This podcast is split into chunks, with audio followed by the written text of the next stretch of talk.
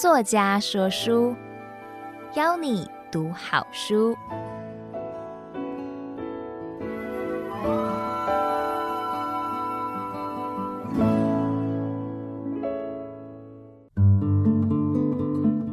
你好，欢迎收听由爱播听书 FM 制作的书斋音频作家说书。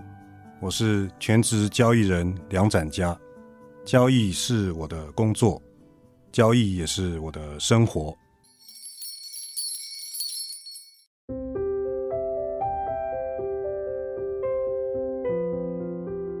我这一次要跟各位听众朋友分享的是我的新书《一线致富》。我从一九九七年开始进入市场交易。到今天已经有将近三十年了。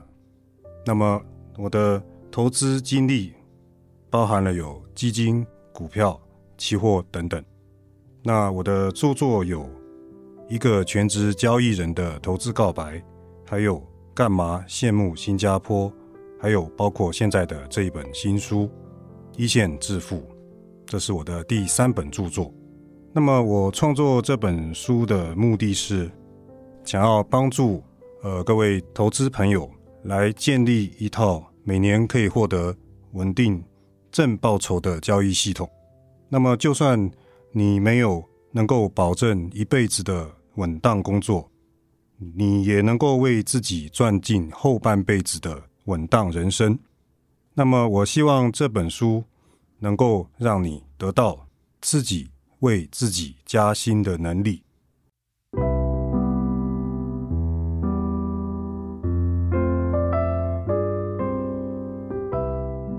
那么这是一本什么样的书呢？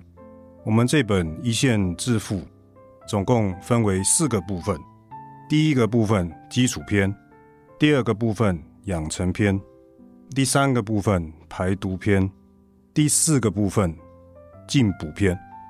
在第一个部分里面，基础篇，我们就会把这本书最重要的投资方法，也就是一线投资法。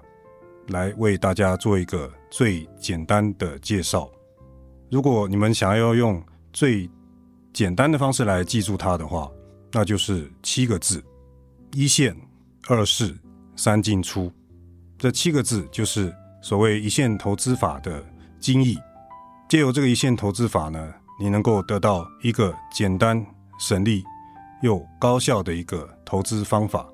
第二部分养成篇，在这边呢。是介绍我由一个朝九晚五的上班族，怎么样慢慢的变成一个以交易作为我的工作的全职交易人。事实上，呃，我担任一个上班族的时间也有长达八年的时间。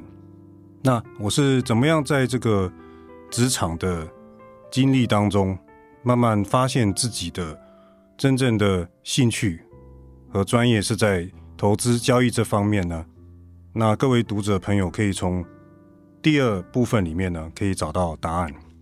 那同样，你也可以来问一问自己，自己是否适合来做全职的交易。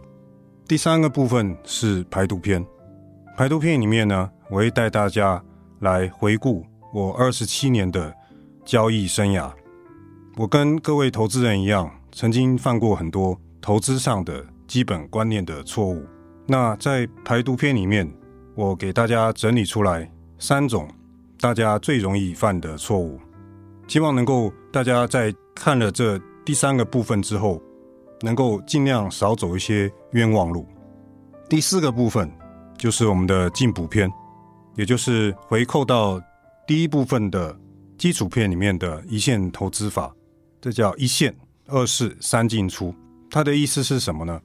一线就是一条十日的简单移动平均线，二式是指冲天式还有阶梯式，三进出是指在一线投资法之下，你在十月买进第一次，十一月买进第二次，十二月买进第三次，然后一月拉高卖出，也就是我刚刚讲的这七个字的一线投资法。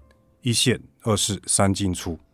那在这个第四部分里面，你可以看到有连续三十六年的每年的绩效，都保证了它是一个可以每年每年建立稳定正报酬的交易系统。我希望所有的投资朋友都可以把这一套简单、省力、高效的投资方法都能把它给学起来。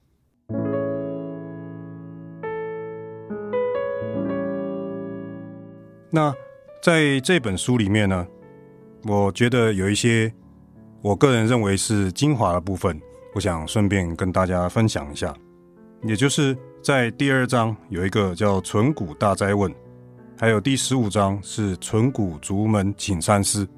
在这两章里面，我会针对现在一般很流行的一个投资朋友很喜欢采用的这个存股的方法。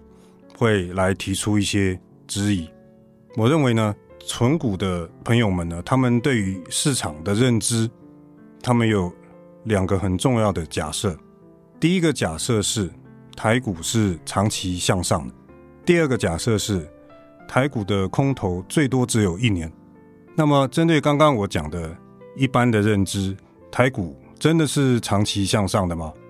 事实上，如果说我们倒推回去，我们今天有一位投资朋友，他在一九九零年的台股一二六八二的高点买进的话，他在往后的将近三十年都会呈现套牢的一个状态。这三十年里面，他都不会感觉到台股是长期向上。我们再回推另外一个时间点，两千年的台股高点是一零三九三。如果一位投资朋友他在两千年的高点买进的话，他在往后的十七年，同样会呈现长期套牢的状态，所以一个套牢十几年，甚至到三十三十年的投资朋友，他实在会很难感受到所谓台股长期向上的这种认知，我认为是很困难的。第二个大家常有的看法是认为台股的空头最多只有一年，事实上。这样的看法是从二零零八年的所谓全球金融海啸所造成的空头之后，大家才有这样的看法。因为那年跌下来之后，的确是不到一年，台股就弹了上去，收复了大部分的失土。但实际上，如果我们回到更久以前来看，一九九零年的崩盘之后，我们知道一九九零年本身的崩盘就带来了将近八成的跌幅。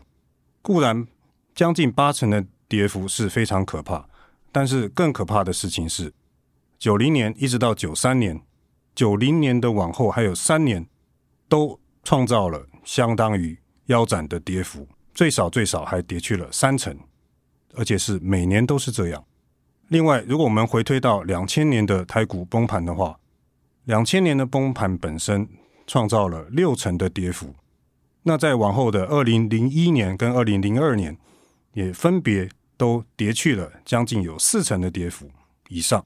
所以，如果说我们要关注这个空头的话，除了我们要认知到它的跌幅是可怕之外，另外还要关注的是它的时间跨度。你能够忍受一年的空头，并不代表你能够忍受三到四年的空头。在这一点，我希望。投资朋友们都能有所认知。那关于存股方面还有哪些的？我认为的有些问题，大家可以再参考《一线致富》里面的第二章还有第十五章。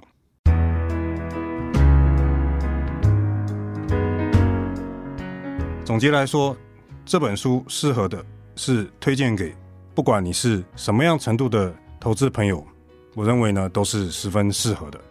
那特别是针对已经有存股习惯的朋友，我会非常建议你把这本书当成是另外一个选择，因为台湾是一个非常多元的社会，我认为大家值得拥有另外一个选择。最后听完这集节目，我想再送给大家一句话，也就是在这本书里面有很多读者反映，对于他们非常有启发意义的一段话。也就是我在结结语里面所说的，我们赚钱的目的是为了给周遭的人带来更好的生活，而不是给自己的账面上去增添虚荣感。那这句话的意思就是说，我认为比较重要的事情是，在人生里面最重要的事情，并不是在股市之内，而是在股市以外的人事物。我希望大家能够把时间跟精神花在股市以外的地方，哦，对于你自己还有周遭的人都会更有价值。我是全职交易人梁展嘉，我祝福你在投资的道路上越来越顺利，交易跟生活也都能够融合在一起。希望下次还有机会为你说书，作家说书，谢谢你的收听，我们下次见。